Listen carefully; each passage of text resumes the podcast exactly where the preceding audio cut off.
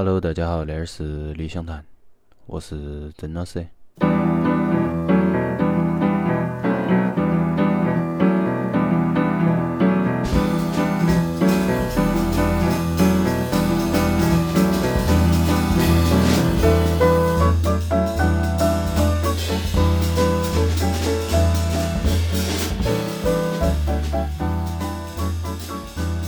这期我要放的是两个曲子，它来自于我那几天无意间翻到的，都是我看书的时候想放儿歌，然后无意间翻到的一张叫板元辉、三重奏他们的一张专辑。然后那张专辑是一九八零年发行的，它的英语名字从日文翻译过来叫《Farewell My Johnny Left Alone》，但是和它的日语名字完全是两码事。所以它日语名字其实翻译过来叫“之前一直在看海 Johnny”。好，那个 Johnny 指的是啥子？指的是板元辉在作为音乐家，就是他们那个三重奏在演出的时候，他们经常去的一个地方是爵士咖啡店儿。那是日本的一个啷个说叫战后兴起的一种形式。它在日语里头是爵士吃茶店儿。哈，他那个 Kissa，但是它其实是里头又要卖酒，又要卖其他的饮料。而进去的最主要的目的，实际上是点杯酒或者点杯喝的，在里头听歌。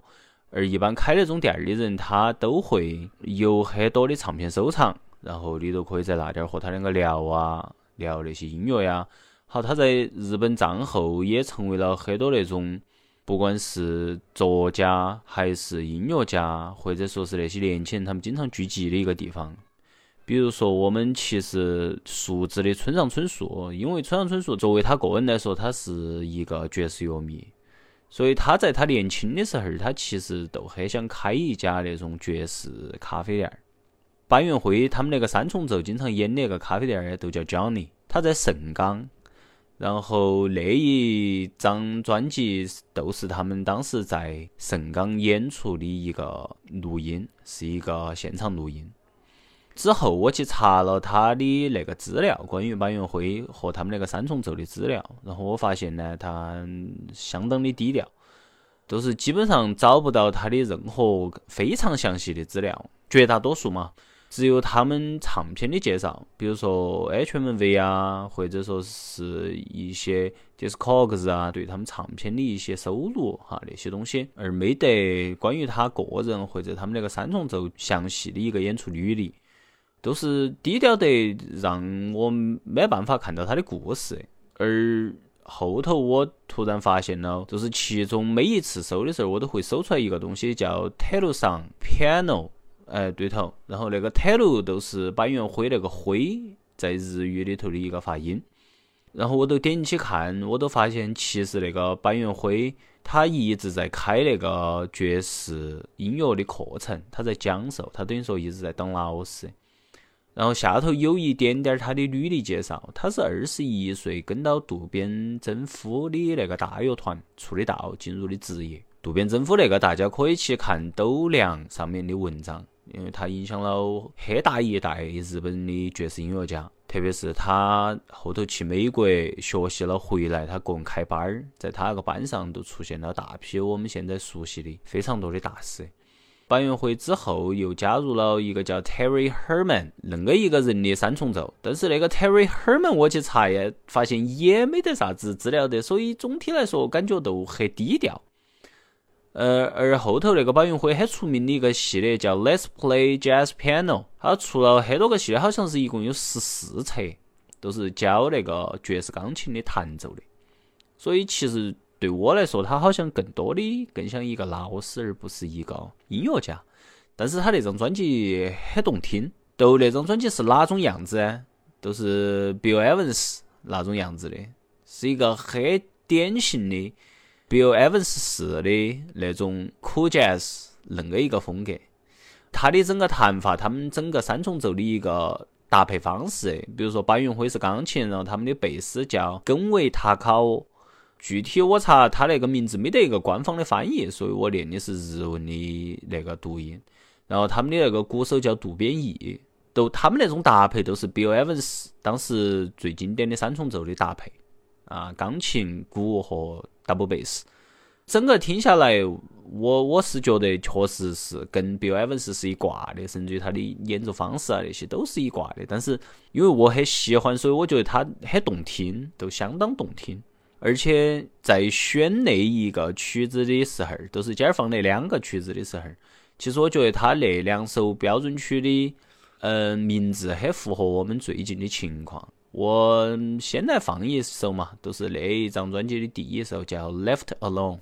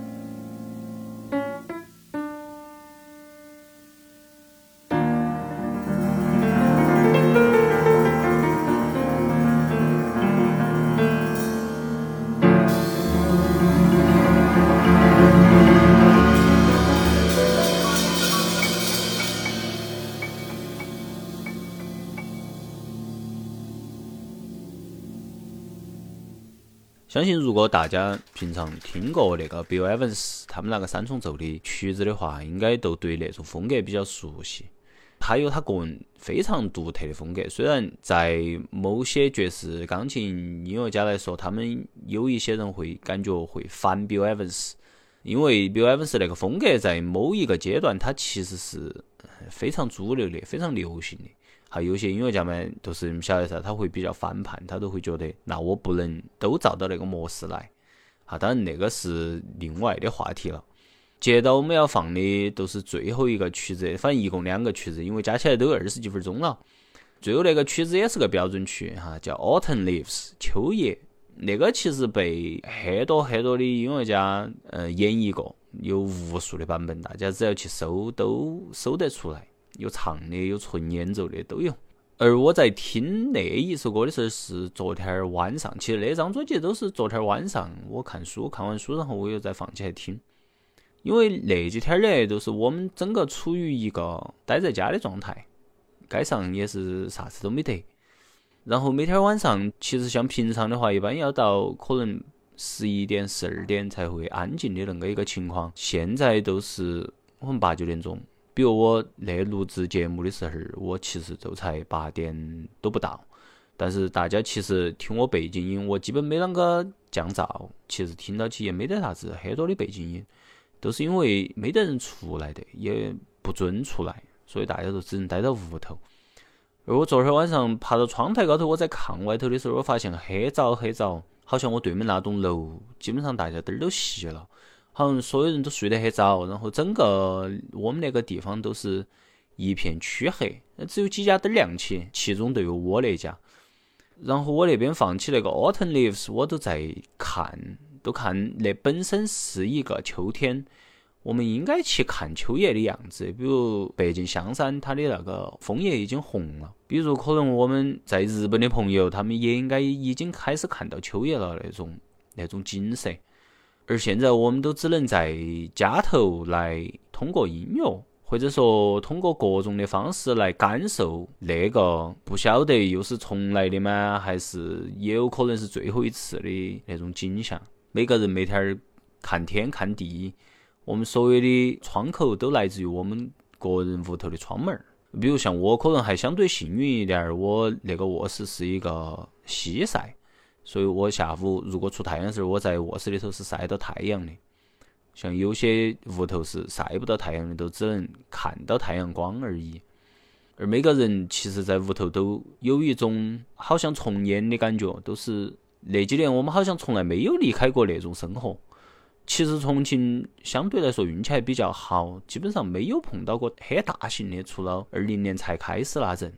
我们大部分的时间都可以自由的在外头出入，或者和朋友相聚。那对于有些地方，比如说昨天晚上才听到的伊犁才解封，封了一百多天。包括之前的上海，呃，包括我们可能国家还有深圳，还有一些小的城市，他们真的可能很少看天。都我觉得可能够说是平民百姓很少有那种闲暇，或者说能够允许他们去能够站到外头去看天那种。所以其实我昨儿晚上在窗台高头，我都在想，都是那每一年的秋叶，它实际都在红，或者都在变黄。都在落，然后到了春天它又变绿，而那两三年我们其实可能对于大部分的我们来说，很多事儿没有看到，我们会心生遗憾，我们会觉得那个世界好像离我们很远，我们会觉得，嗯，生活好像缺了些啥子东西，我们好像有很多未尽的事业要去做，而突然那两三年突然都给我们按了暂停，都让我们 OK 都待到屋头。但我想说的是，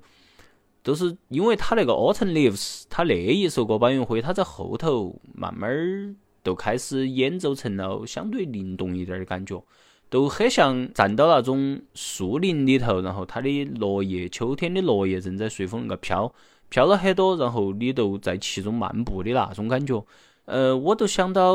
之前和道长录节目的时候，他说的恁个一句话，都突然在我脑壳头都出现了。他说：“其实我们要相信，就是我们之后一定还会看到我们想看的演出，还会去到我们想去的地方，那个是一定的。只是他会好久实现，那个不由得我们决定。他说：“但是我相信我们一定会再出发的。”我都想到了那句话，然后我希望也可以把那句话送给都是听那期节目的所有的你们，都希望你们还是要坚信那件事情，坚信都是有一天你一定会去到你想去的地方，能看到你想看的东西，不管是演出也好，展览也好，城市景观也好，自然景观也好，人文都可以，都大家一定不要绝望，都像每一年的秋叶一样，它都一定会红。而每一年的春天，它都一定会绿。大家下期再见，拜拜。